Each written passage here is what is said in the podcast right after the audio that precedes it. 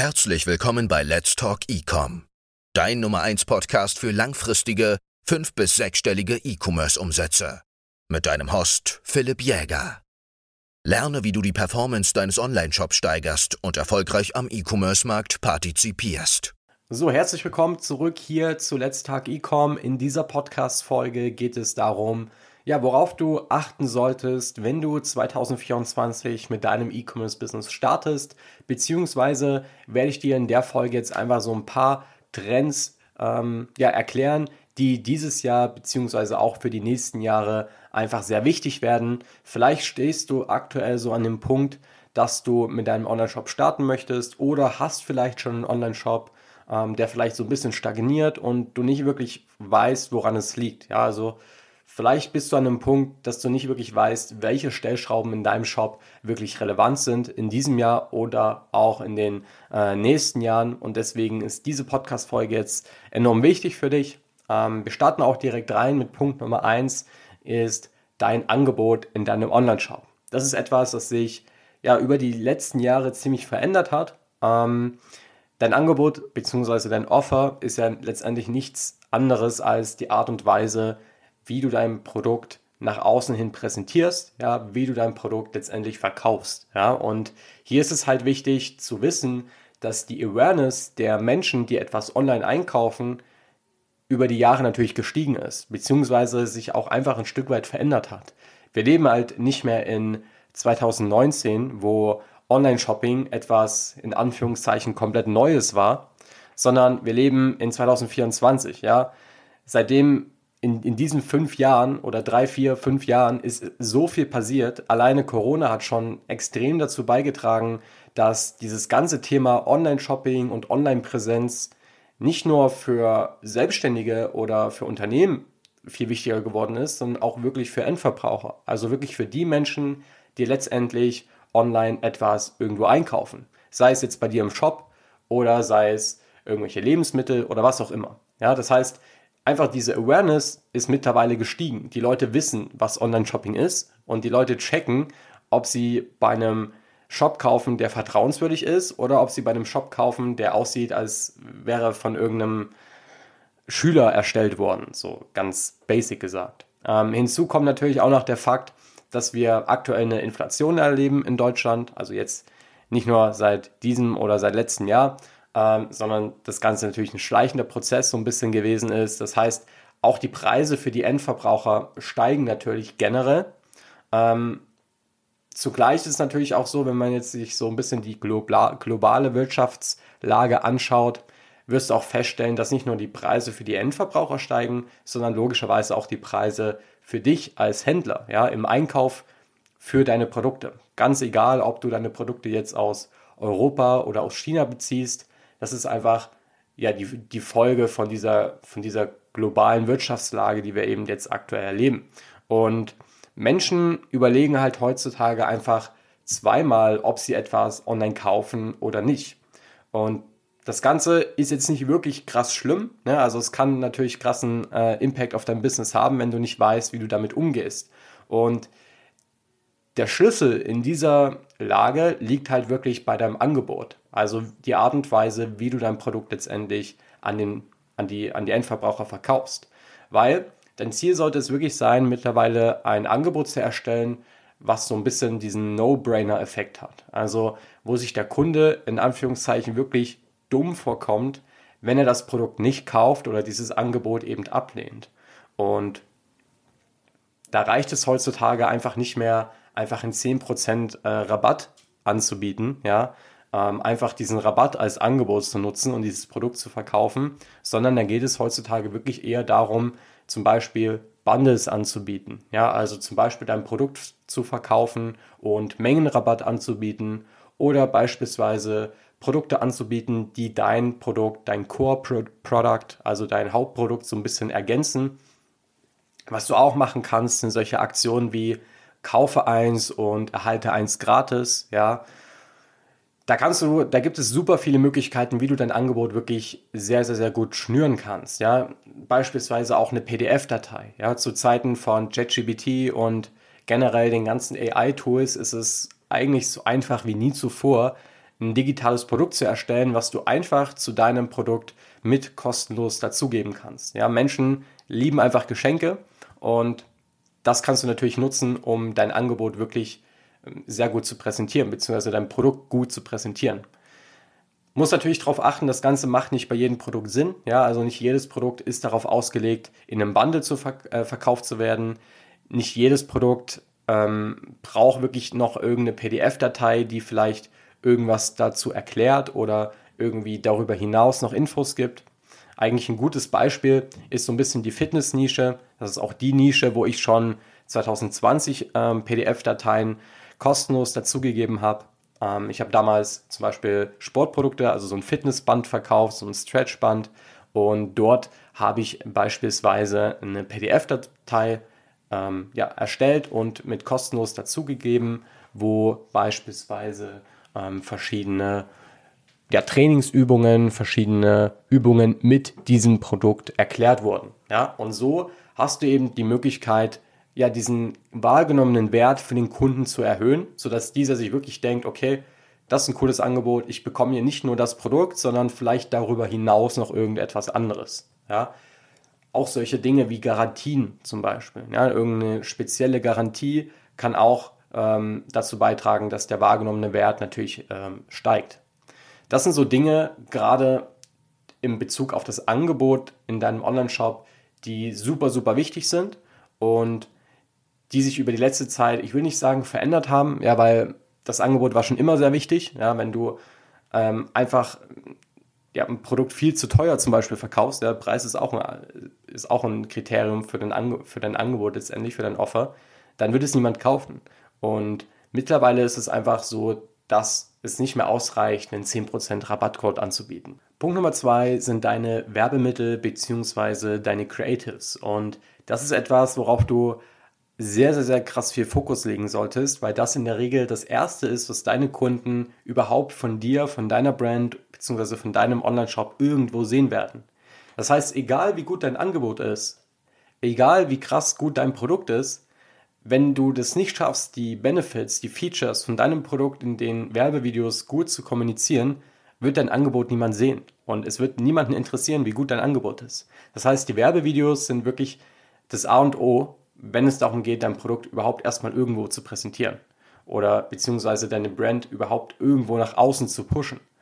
Ähm, hier ist es halt wichtig, und das sehe ich immer wieder, dass man sich nicht auf eine Art vom Werbemittel verlässt. Was meine ich damit? Ja, mittlerweile gibt es ja zum Beispiel UGC-Ads, es gibt Bild-Ads, die du schalten kannst, es gibt Animationen und super viele, gerade Anfänger im E-Commerce, stützen sich bzw. fokussieren sich am Anfang nur auf diese UGC-Ads. Also dieser User-Generated Content, ja, das heißt UGC, wenn du davon noch nichts gehört hast, ähm, das sind einfach Ads, die ja aus, aus Kundensicht gedreht wurden und die das Ziel haben, nicht wirklich krass als Ad aufzufallen, sondern so ein bisschen das Ziel haben, ähm, ja, so ein bisschen in den Newsfeed so einzublenden, als wäre das zum Beispiel irgendein Post von einem Influencer zum Beispiel. Ja?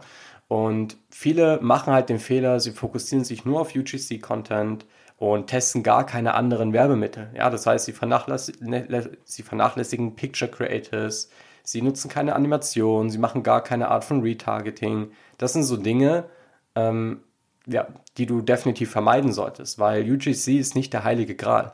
Nur weil du ein UGC-Video aufnimmst ja, oder UGC-Ads ausspielst, heißt das nicht, dass sich dein Produkt automatisch gut verkaufen lässt. Auch wenn es von vielen Leuten so als heiliger Gral beworben wird, ist es halt einfach nicht. Ja. Und auch hier ist es wichtig, mal so ein bisschen die Awareness deiner Zielgruppe anzuschauen. Zum Beispiel in so in dieser Beauty-Nische ist es mittlerweile einfach so, dass die Leute checken, was UGC-Content ist. Ja, ähm, das, die Leute checken das so und wissen mittlerweile, dass das auch eine Art oder eine Form von Werbeanzeigen ist. Das heißt, dieser, dieses ursprüngliche Ziel von User-Generated Content wird da so ein bisschen, ähm, geht da so ein bisschen verloren wohingegen, wenn du jetzt zum Beispiel mal solche Nischen wie zum Beispiel die Gartennische anschaust, ja, das ist eine komplett andere Zielgruppe. Und dort ist es halt so, dass User-Generated Content einfach noch nicht so krass verbreitet ist. Das heißt, einfach mal auch so ein bisschen anschauen, in welcher Zielgruppe werden denn deine Ads ausgestrahlt? Ja, welche Zielgruppe bespielst du überhaupt mit, deiner Ad, mit deinen Ads? Und generell kann man eigentlich sagen, dass die Mischung von, deinen, von verschiedenen Werbemitteln so ein bisschen das A und O ist.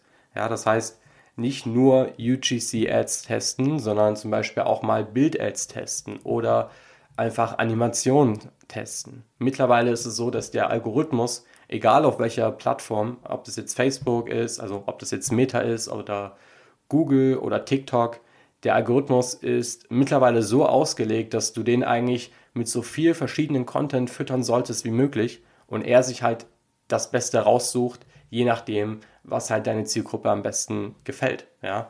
Und hier ist es natürlich auch, es kommt so ein bisschen drauf an, was für ein Produkt du verkaufst. Wenn du jetzt zum Beispiel ein sehr erklärbedürftiges Produkt verkaufst, dann macht es schon Sinn, mehr Video-Ads zu testen. Ja, ähm, weil ein erklärbedürftiges Produkt kannst du halt einfach in, einem, in einer Bild-Ad nicht so krass gut rüberbringen. Ja, du hast einfach viel zu wenig Informationen, die du in diese Bildanzeige packen kannst, als dass, äh, dass, also dass der Kunde letztendlich das Produkt auch versteht. Darum geht es ja auch. Ja? Das heißt, es kommt so ein bisschen auch auf dein Produkt an. Ähnlich wie bei dem Angebot. Du kannst jetzt nicht ein, ähm, eine Schablone nehmen und das wirklich auf jedes Produkt projizieren, sondern es ist wirklich individuell, je nachdem, was du für Produkt verkaufst, welche Zielgruppe du bespielst. Ähm, ein anderer wichtiger Punkt ist, neue Marketing-Angles zu finden. Also neue Marketing-Perspektiven zu finden, die vielleicht bei deinem Produkt noch nie beleuchtet wurden. Das ist etwas, wie du es wirklich schaffst. Ähm, und vielleicht fragst du dich das auch, ja, wie es zum Beispiel sein kann, dass super alte Produkte mittlerweile immer noch verkauft werden. Ja, und in der Regel passiert das halt nur, wenn immer neue Marketing-Angles gefunden wurden. Zum Beispiel kannst du einem einen Raumdiffusor oder zum Beispiel einen, einen Luftreiniger, ja, einen Luftreiniger kannst du, hast du super viele Angles, die du durchspielen kannst. Du kannst es zum Beispiel an Haustierbesitzer verkaufen, du kannst das Ganze an Raucher verkaufen, du kannst das Ganze an Hobbyköche verkaufen. Das heißt, du sollst gerade da so ein bisschen schauen, wie, aus welchen Blickpunkten kannst du dein Produkt vermarkten und was gibt es so für Blickpunkte, die vielleicht entweder in deinem Land noch niemand getestet hat, ja, das heißt einfach mal zu schauen, hey, was, wie verkauft denn die Konkurrenz das Produkt zum Beispiel in Amerika? Gibt es da irgendwelche Angles, irgendwelche Perspektiven, die vielleicht in Deutschland noch nicht getestet wurden? Ja? Oder du kommst natürlich mit einem komplett neuen Angle, der vielleicht so noch gar nicht existiert irgendwo. Das sind dann immer so Dinge, ähm, wie es Seller immer wieder schaffen, Produkte zu verkaufen, die teilweise auch schon fünf, sechs Jahre alt sind. Zum Beispiel auch diesen Rückenstrecker. Ja, da gibt es immer wieder Leute, die neue Marketing-Angles finden. Und das ist auch der Grund, warum sich diese Produkte teilweise immer noch gut verkaufen lassen. Ein anderer wichtiger Punkt, auf den du achten solltest, ist vielleicht jetzt etwas, was für Anfänger nicht so geeignet ist, äh, beziehungsweise nicht so relevant ist, äh, ist einfach deine Vertriebskanäle zu erweitern. Ja? Vielleicht kennst du das, wenn du zum Beispiel auf Facebook oder auf Meta oder auf TikTok Werbung schaltest, ist es so, dass das Ganze super krass schwanken kann. Egal wie viele Ads du nachschießt, ja, egal wie gut dein Produkt letztendlich ist, es ist normal, dass deine Umsätze, gerade wenn du dich nur auf einen Vertriebskanal äh, fokussierst, dass diese Umsätze halt schwanken. Und um diesen Rollercoaster-Effekt so ein bisschen entgegenzuwirken, macht es halt Sinn, ab einem gewissen Punkt einfach verschiedene Vertriebskanäle hinzuzufügen, um mehr Stabilität reinzubekommen. Das heißt, wenn zum Beispiel deine Performance auf Facebook an heutigen Tagen so ein bisschen abkackt, ja, dann macht es halt Sinn, auch das Produkt vielleicht mal auf TikTok zu testen, sodass die Performance von TikTok das Ganze so ein bisschen ausgleichen kann. Ähm, oder zum Beispiel das Ganze mal auf Google zu hauen, ja, da vielleicht mal mit Google Ads zu arbeiten. Ähm, was, wir, was ich jetzt zum Beispiel auch mache bei einem Produkt, ist eher so ein bisschen auf den Offline-Vertrieb zu gehen. Ja, das heißt, wir nehmen unser Produkt und gehen zu, ich muss nicht aufpassen, dass ich jetzt ähm, mein Produkt jetzt nicht preisgebe oder Spoiler, aber wir gehen zu bestimmten Händlern oder zu bestimmten Berufsfeldern hin und bieten eben dort unser Produkt zum Verkauf an. So, das sind auch Dinge, ähm, die viele Leute, gerade die online etwas verkaufen, gar nicht auf dem Schirm haben. So, das heißt, Vertriebskanäle erweitern ist definitiv ein Ding, was äh, was sehr, sehr wichtig ist, gerade auch um mehr Stabilität und Kontinuität reinzukriegen. Ähm, setzt natürlich voraus, ja, dass du ein gutes Produkt hast, dass du vielleicht auch schon ein Produkt hast, was sich irgendwo bewiesen hat. Also ich würde jetzt nicht von Anfang an direkt auf allen Vertriebskanälen, ja, auf Google, TikTok, Facebook und vielleicht offline noch irgendwo ähm, dein Produkt antesten. Ja, das, da bist du direkt mal bei mehreren tausend Euro Budget, die du halt nutzt für diese Kanäle, um halt wirklich mal überhaupt eine Einschätzung zu treffen, ob das Ganze Sinn macht oder nicht. Ich würde dir raten, wirklich mit einem Vertriebskanal anzufangen. In der Regel ist das Meta. Ja, auch hier, es kommt so ein bisschen auf dein Produ Produkt an, aber ein Basic-Vertriebskanal zu haben und wenn sich das Produkt dort wirklich bewährt, wenn du siehst, okay, das läuft auf einem 3 oder 4 ROAS, ähm, vielleicht nicht perfekt, ja, ähm, aber du siehst, da kommen Bestellungen rein, dann macht es halt wirklich schon Sinn, relativ schnell auch auf andere Vertriebskanäle ähm, ja, auszuweichen bzw. eben dazuzunehmen. Ähm, das Ganze ist nicht wirklich notwendig, um wirklich auf fünfstellige Umsätze im Monat zu kommen. Aber wenn du halt wirklich Richtung 100.000, 150.000 Euro monatlich gehen möchtest, ähm, und dazu habe ich einige Case Studies online, die kannst du dir auch gerne mal anhören. Es kommt jetzt beispielsweise auch noch eine Case Study von einem Kunden von mir, wo wir genau das umgesetzt haben.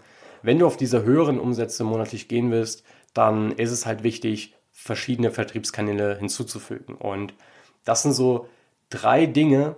Also einmal das Angebot, ja, einmal Fokus auf Creatives und das Erweitern von Vertriebskanälen. Das sind so drei Trends, die ich jetzt so sehe in diesem Jahr, die einfach sehr, sehr, sehr wichtig geworden sind und auf die du definitiv achten solltest, wenn du gerade an einem Punkt bist, wo du vielleicht stagnierst oder nicht wirklich einen Plan hast, wo du wirklich ansetzen sollst, um da auf das nächste Level zu kommen. Wenn du dich für das Thema E-Commerce und Dropshipping interessierst, dann abonniere diesen Kanal, um weiterhin keine Folge mehr zu verpassen. Weitere Informationen findest du auf Instagram und meinem YouTube-Kanal. Viel Spaß beim Umsetzen und bis zur nächsten Folge.